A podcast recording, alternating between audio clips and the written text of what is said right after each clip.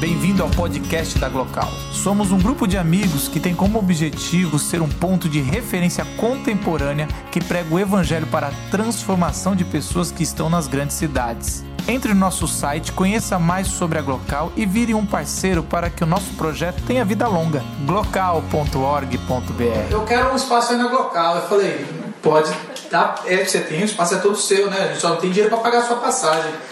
Aí ele falou, não, eu pago, não tô te pedindo dinheiro para pagar a passagem, eu tô, quero um espaço na Glocal, cara. E a gente falou, a gente abriu um espaço, isso. É, pode jogar um pouquinho de luz no, no público, só um pouquinho assim, isso. Quando estava aqui a última vez que o Fábio veio? Levanta a mão. Tá vendo como ninguém volta? É, então aproveita, fala de uma vez só, pode até repetir aquela mensagem lá, o pessoal não volta, cara. O pessoal vem uma vez só na Glocal e vai embora, vai pro mundo. Aqui o Glocal é um aeroporto. Vem, ajusta uma coisa e decola. É isso aí. E aí o Fábio veio aqui falou, impactou muito forte aquele dia, tanto que nunca ninguém mais voltou. E.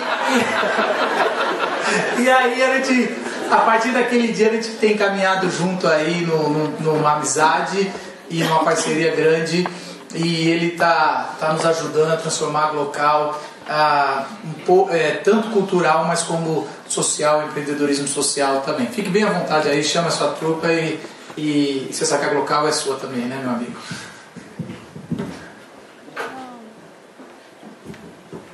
Pessoal, venham cá. Boa noite. É... Marquinhos é um amigo muito querido. A família local hoje também passou a ser a minha família. E a gente tem conversado bastante sobre como que a gente faz para fazer coisas juntos e como que a gente faz para fazer coisas que possam de alguma forma ter significado na vida das pessoas. Eu me chamo Fábio, sou de Recife, sou casado com Isadora, sou pai da Nina e da Sofia, sou empreendedor social, sou líder do movimento Novo Jeito e na cidade do Recife a gente criou um projeto através de políticas públicas que hoje é a cidade que tem o primeiro voluntariômetro do Brasil. É um equipamento de rua com 7 metros de altura que marca a quantidade de horas de trabalho voluntário da cidade do Recife. Também sou líder hoje da primeira aceleradora e incubadora social no Brasil que fica em Recife. Um, projeto chamado Porto Social, que a Návila que coordena está aqui também. Então, eu sou um empreendedor social. Ao longo desses últimos 5, 6 anos, eu ia visitando locais, falando em locais e me perguntando: puxa vida, Quanta gente está causando impacto no país? Quanta gente que entende mais de educação do que um secretário de educação? Quanta gente que tem tanta relevância, que faz tanto, tantas coisas com tanta paixão, com tanto pouco custo, porque é gente muito criativa e gente que mobiliza tantas centenas de milhares de pessoas.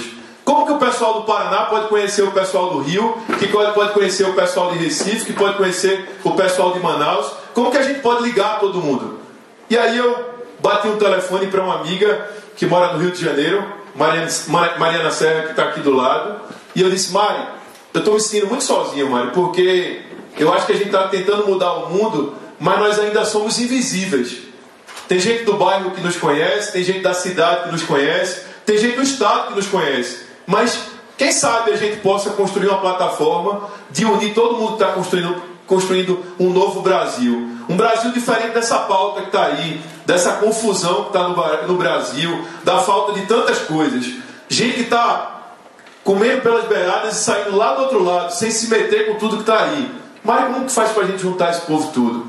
A Mari disse que também era uma vontade dela, também era um sonho dela, e a gente se uniu para construir a primeira rede de empreendedores sociais do Brasil.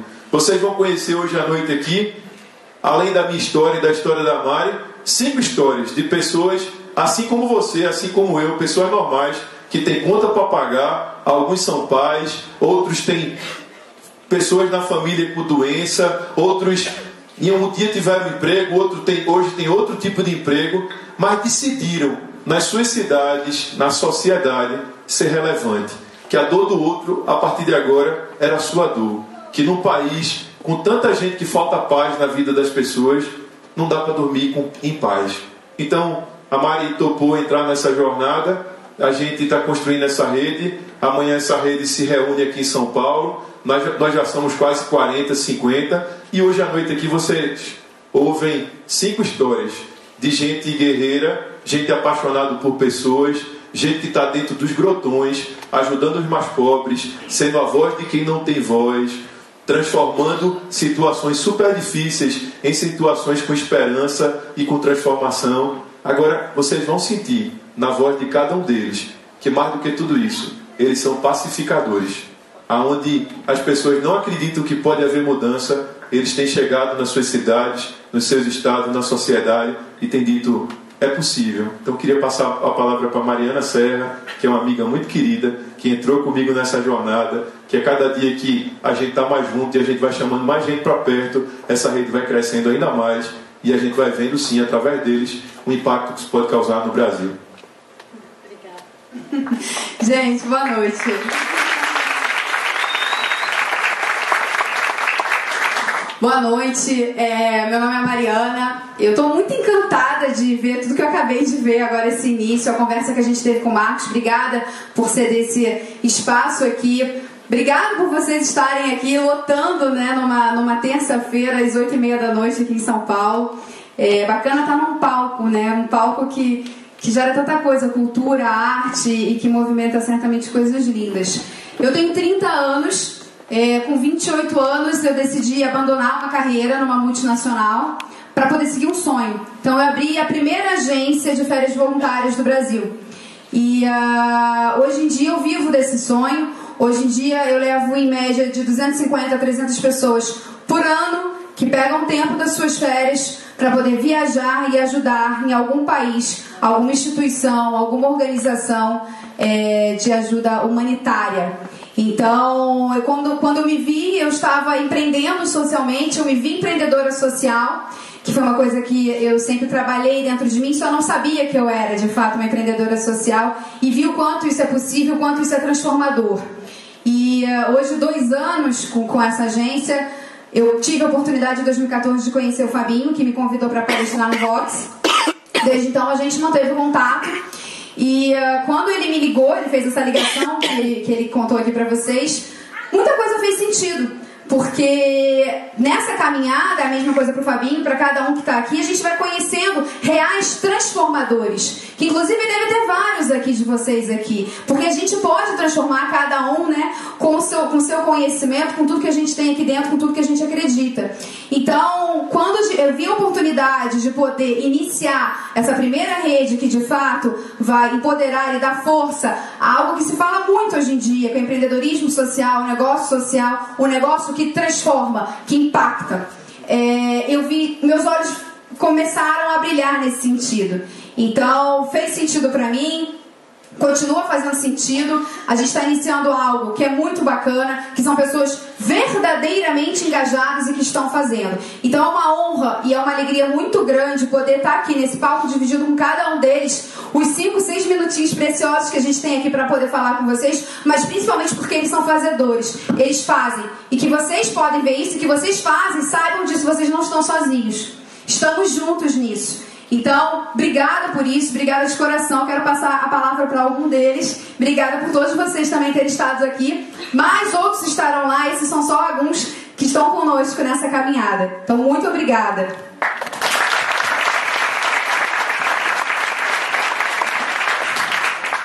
O que você faz pela paz? Gostei da música, viu?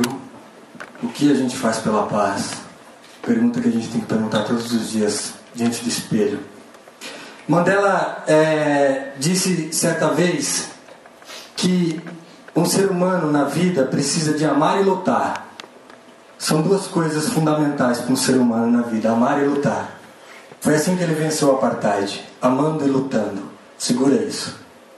Eu sou Fernando Teles, nascido e criado na periferia de São Paulo. Morei a minha vida enquanto até jovenzinho num cortiço, onde morava ali, com os meus dois irmãos mais novos, Ricardo e o Eduardo mais velho, e os meus pais, Dona Maria e seu Raimundo. Nesse mesmo cortiço moravam mais sete famílias. Só que não tinham oito casas para oito famílias somando com a gente. O número de casas era menor do que o número de famílias.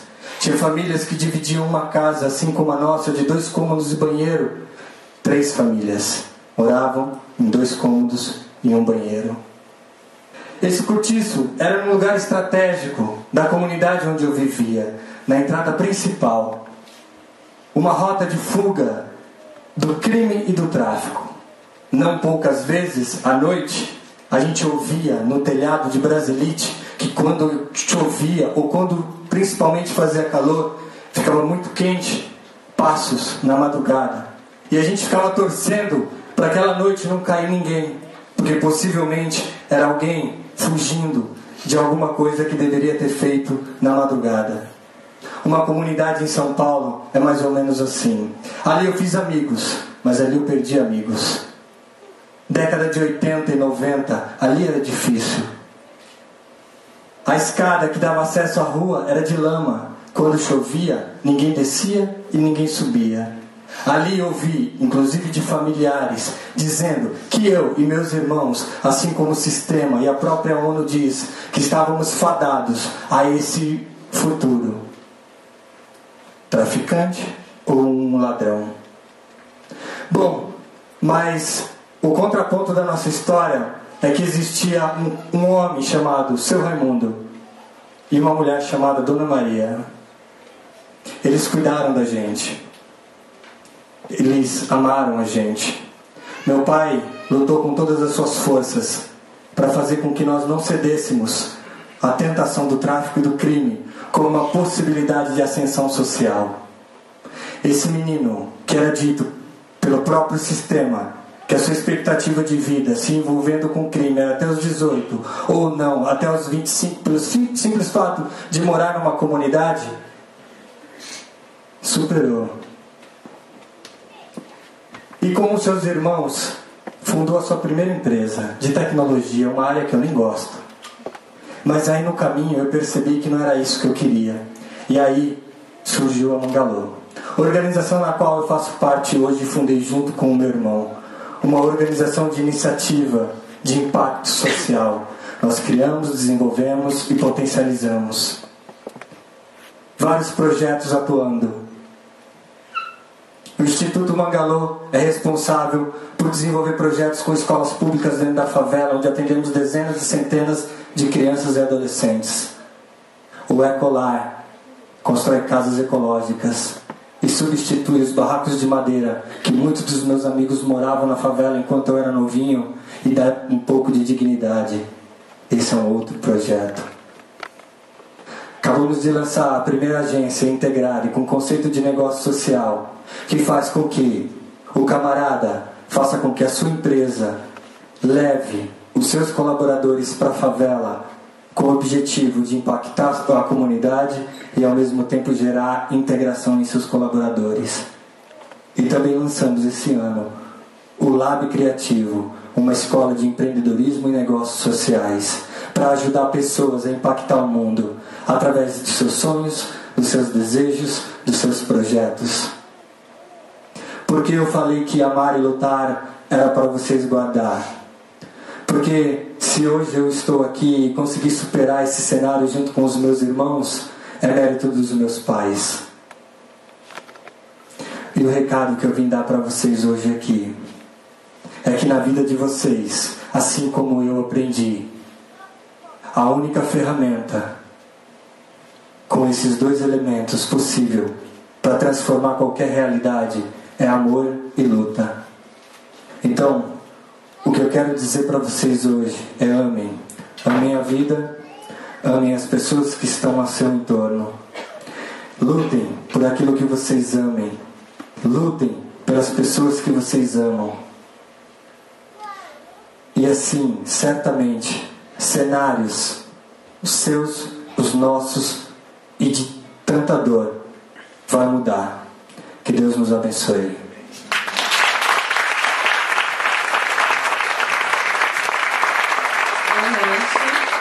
Eu sou Simone, e falar depois deles fica até difícil agora, né? É, eu sou Simone, sou de, moro em Salvador, mas sou pernambucana. É, faço parte de um grupo chamado Seja Semente, que nasceu por causa da minha base familiar, dos meus irmãos. A gente foi criado em uma casa de políticos, políticos diferentes desses que a gente está acostumado a ver hoje na televisão. É, a gente cresceu em uma casa onde quem chegava recebia ajuda, quem estava com fome era alimentado, quem não tinha onde dormir, dormia lá. Então, os valores que os nossos pais passaram são valores que hoje não são tão passados é, para as novas gerações. Mas a gente aprendeu a olhar para o próximo e a querer o bem do próximo. E nisso, eu morava em Petrolina, é, junto com minha irmã, a gente foi morar em Salvador. E como a gente tinha essa cultura dentro de casa de solidariedade, quando a gente chegou em Salvador, a gente sentia um pouco de falta disso. E ao invés de parar, a gente resolveu continuar ajudando as pessoas.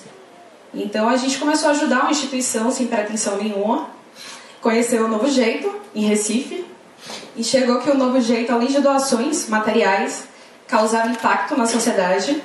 E a gente percebeu que a gente não queria estar ali só levando doação para a instituição. A gente queria fazer a diferença, a gente queria transformar, mudar, impactar. A gente queria impacto na sociedade também. E aí a gente, junto com a minha irmã Marília, é, juntas a gente criou a Seja Semente, que tem o intuito de tirar as pessoas da zona de conforto, levá-las para conhecer uma realidade totalmente diferente da que estão acostumados, fazer com que essas pessoas saiam de casa, conheçam aquelas as dificuldades das favelas, das instituições beneficentes, enxerguem as dores dos outros. A gente sempre enxergou que amar todo mundo era uma coisa abstrata, mas amar o nosso próximo, olhar o nosso próximo é uma realidade. Então, o tempo inteiro a gente tentou é, hoje são mais de 500 voluntários, a gente conseguiu em dois anos ajudar cerca de 18 mil pessoas. E até hoje a gente fala que as doações mais importantes não são as doações materiais, é a doação imaterial que a gente leva para cada um desses lugares. É o maior benefício que a gente consegue de fato estar tá levando para as outras pessoas. E a Seja Semente tem justamente esse intuito de fazer com que cada um de vocês, cada um de nós, é, seja um agente transformador que a gente levante, se engaje e multiplique o bem por aí. E esse é justamente o pedido até que eu faço para vocês aqui hoje. Não sei se que ajuda, que não ajuda, mas é que se cada um de nós fizermos um pouquinho, muda. Muda o mundo de alguém. A gente não precisa mudar o mundo inteiro. A gente pode mudar vários mundos, várias realidades. A gente tem que se engajar, olhar para o próximo e fazer a diferença, transformar. Então, é isso. Boa noite.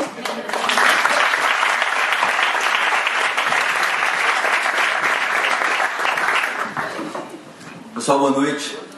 Meu nome é Lucas Rodrigues, sou de Maringá, Paraná.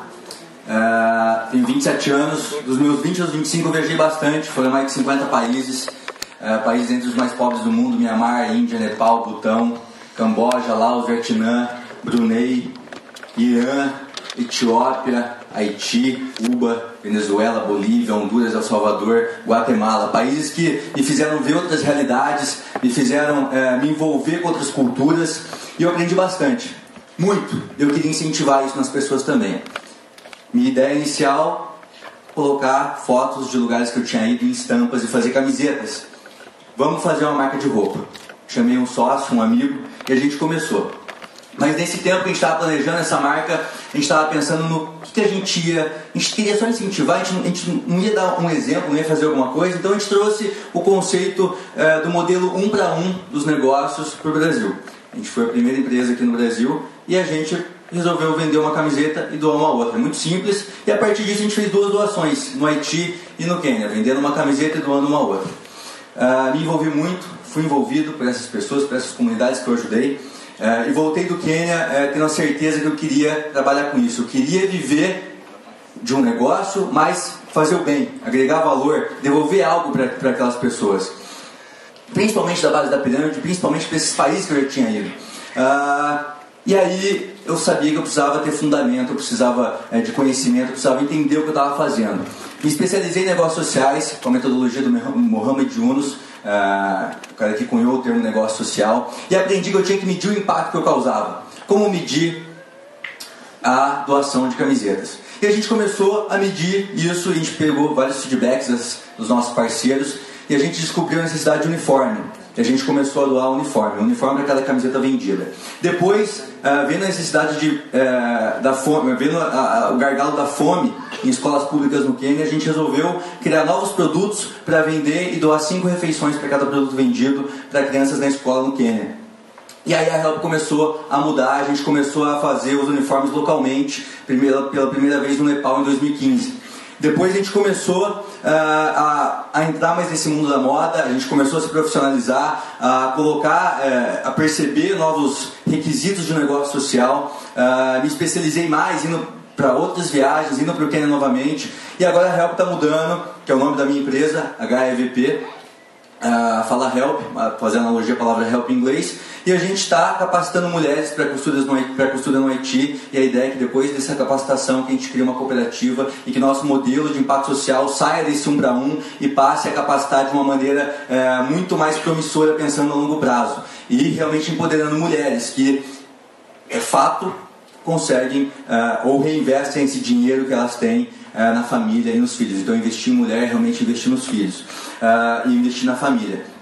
Então a Help mudou bastante desde então e eu comecei a, a, a falar para eles sobre negócios sociais. É um negócio como qualquer outro, inserido no mercado, tem concorrentes, uh, paga impostos, vende algum produto, presta algum serviço, mas visa o lucro, porque o lucro é importante, torna toda operação sustentável a longo prazo. Se você tem lucro, você reinveste na sua empresa e não depende de doações para conseguir manter aquilo rodando. Uh, então, os negócios sociais começaram a tomar parte de mim. Eu acredito muito nisso, aprendi bastante. Tem uh, alguns requisitos que eu acredito ser parte de um negócio social. O primeiro deles é botar o pé, é começar, que é o mais difícil. Uh, pensar numa necessidade antes de oferecer solução. É ter um modelo de receita bem definido, é ter parceiros e alianças locais nesses países onde a gente atua, em comunidades. Uh, como aqui no Brasil a gente atua também. É medir o impacto que a gente causa, adaptar isso e escalar. A margem de negócio social é muito pequena. Mas, pô, Fazer um impacto social é legal, por que não fazer? Ganhar dinheiro é legal, é preciso, por que não fazer? Por que não fazer os dois juntos? Beleza? Obrigado.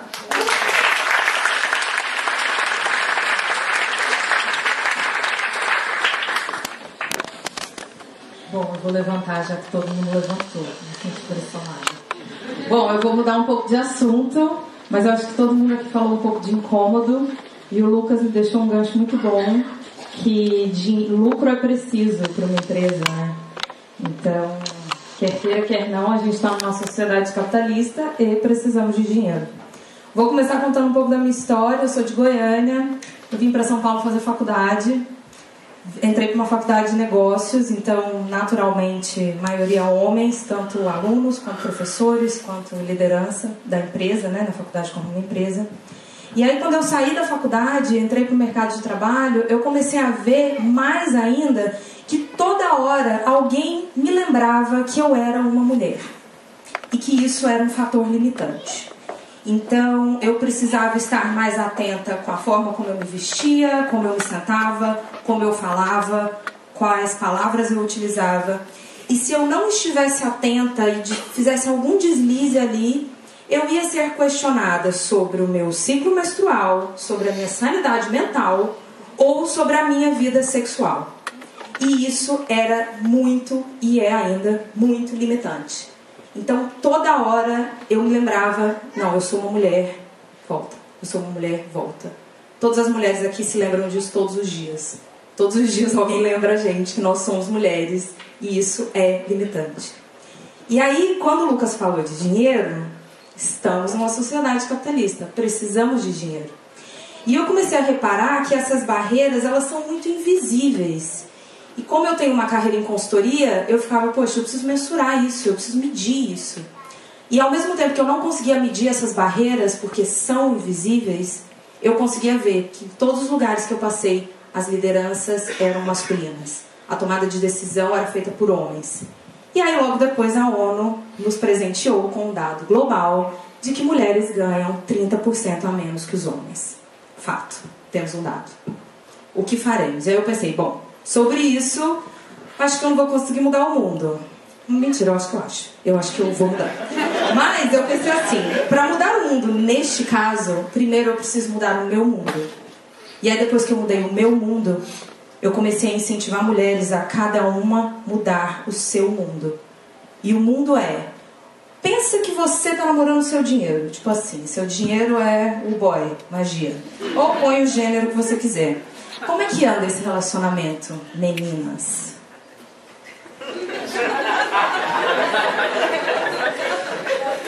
O dinheiro, assim como o gênero, ele é um fator limitante.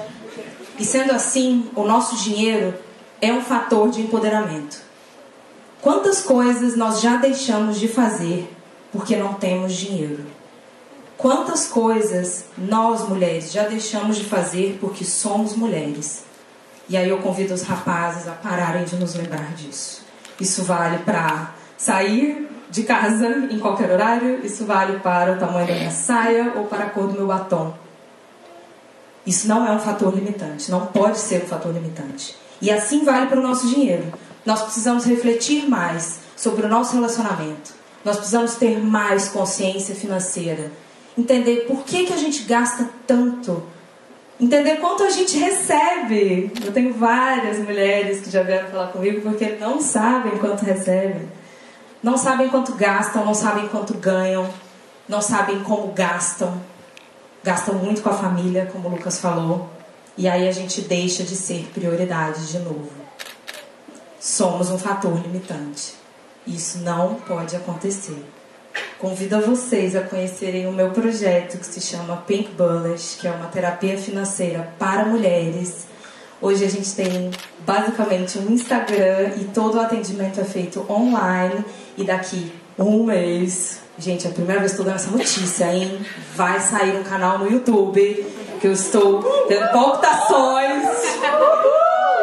É agora para falar disso, para falar de crenças que nos limitam, para falar dessa culpa que a gente sente, dessa insegurança constante e para falar por que não conseguimos negociar absolutamente nada. nada. Nem Cinderela foi capaz de negociar mais meia horinha com a fada madrinha, gente. Por que, que a gente não consegue negociar nada? Então, a mensagem que eu queria deixar era essa: a gente precisa falar sobre dinheiro. Obrigada.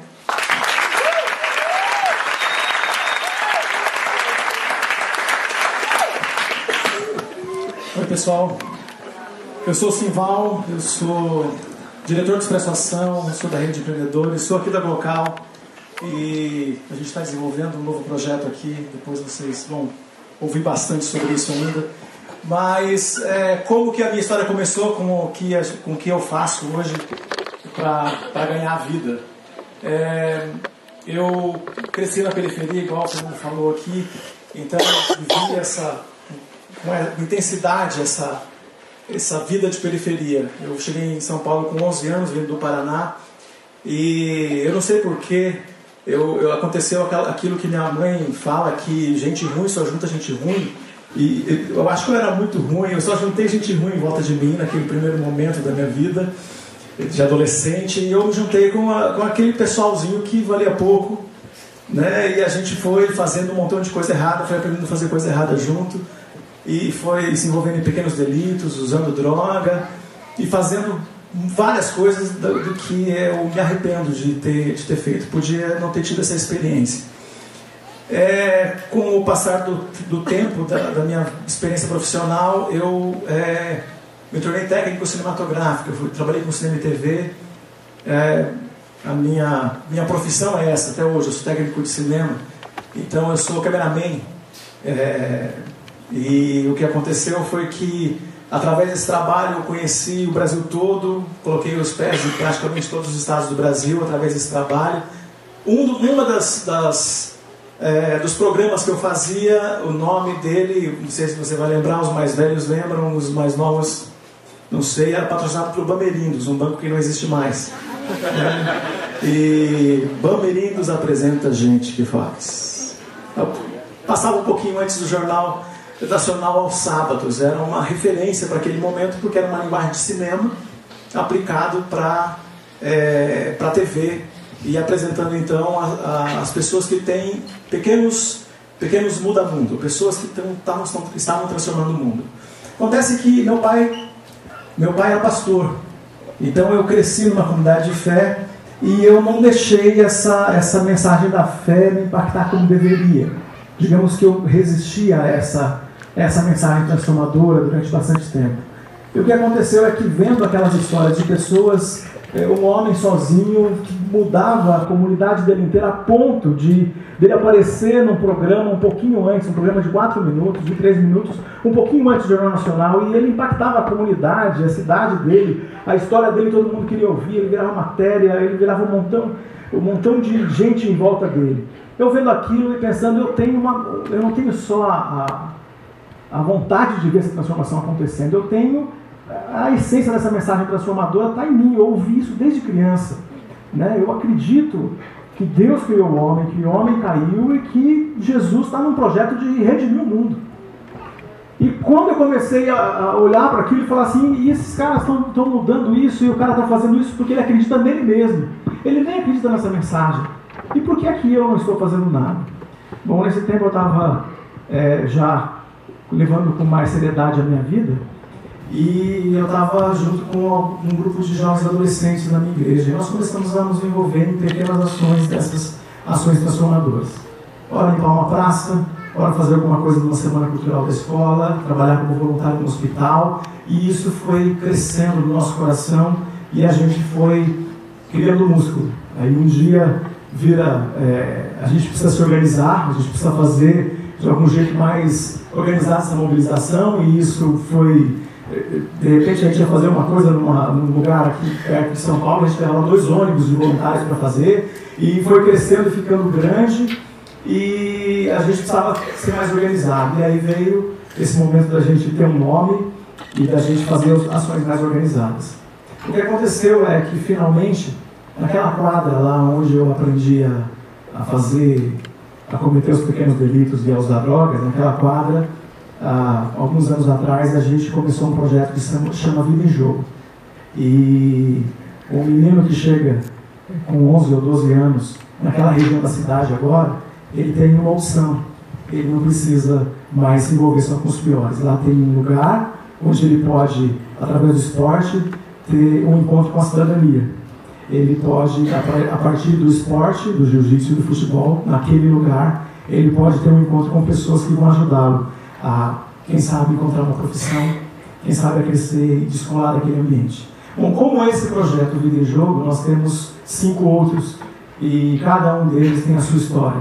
O de maior impacto e maior visibilidade, o Expresso Sorriso, alguns de vocês aqui, alguns aqui da local já fizeram curso lá com a gente. Tem gente aqui que é voluntário no Expresso Sorriso, trabalha no Hospital Heliópolis, no Hospital Piranga. E a gente, com a, a ação Expresso Sorriso e Condutores Palhaço no hospital, nós já chegamos no ano passado para 35 mil pessoas. É, só com essa ação do Expresso Riso. O Expresso Riso tem outras cinco dentro dele. Então a gente tem feito bastante coisa e a gente está muito feliz com esse, com esse impacto que a gente tem alcançado. Mas olha só, é uma coisa que a gente gosta de repetir.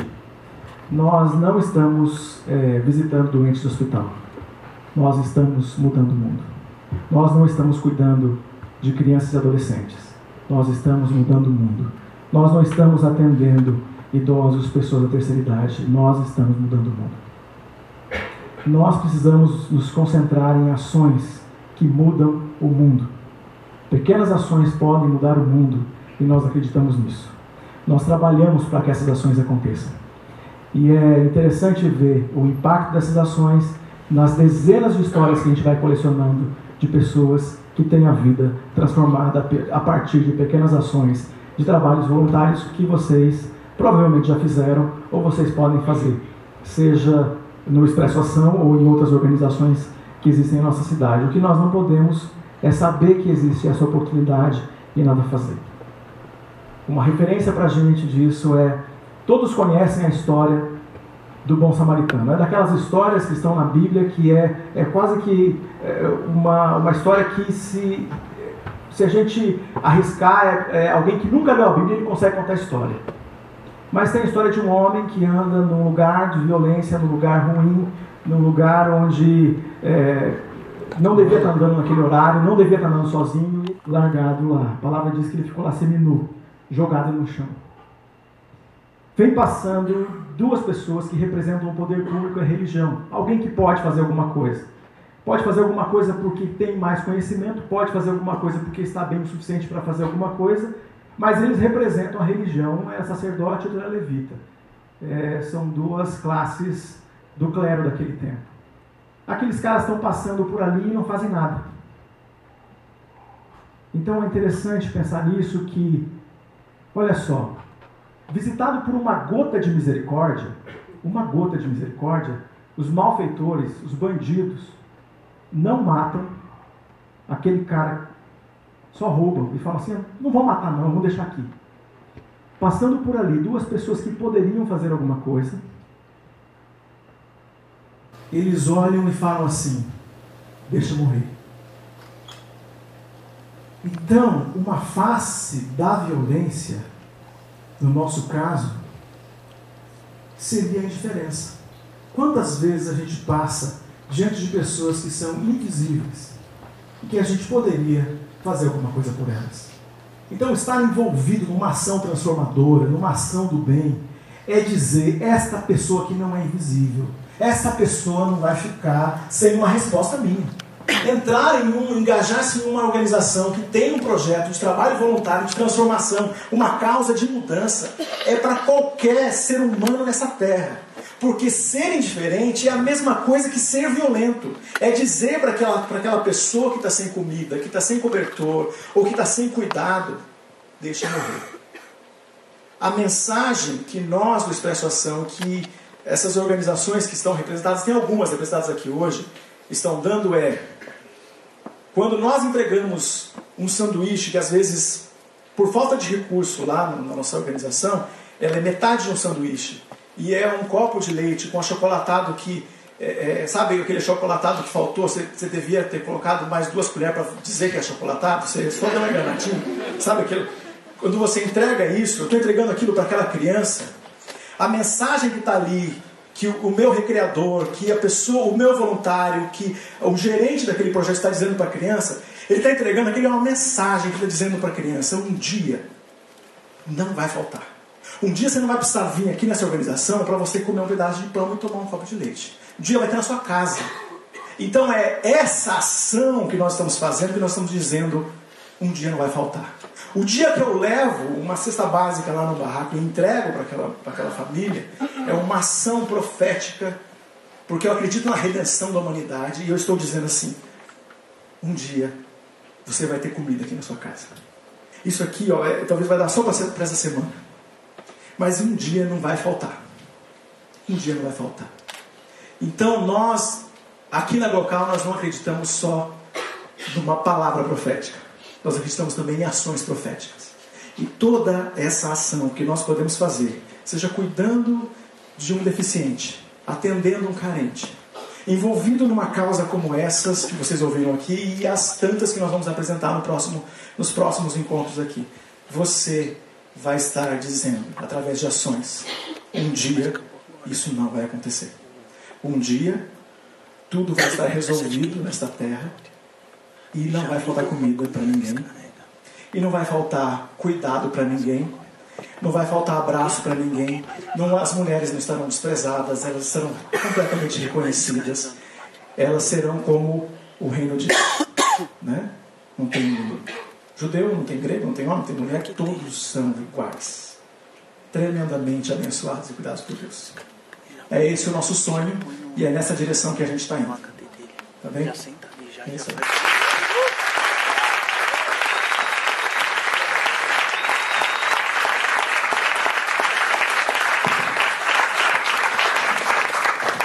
Esse povo estava por aí. Um no Paraná, outro em São Paulo, outro no Rio. Eles estavam por aí, eles estão por aí. É gente que decidiu colocar na pauta da sua vida a vida do outro. Seja no negócio, seja através das mulheres, seja através do não vai faltar. Gente que rodou o mundo e decidiu que a partir de agora vai dedicar a vida para que as viagens das pessoas tenham significado. A menina de Salvador que se levanta e diz assim: o que depender de mim, essa cidade nunca mais vai ser daquele jeito. Ou o menino lá da comunidade, que morou tanta gente na casa dele que eu não consegui nem contar. Mas que, com tudo isso, é, decidiu também que ninguém mais ia morar naquele barraco que ele morou.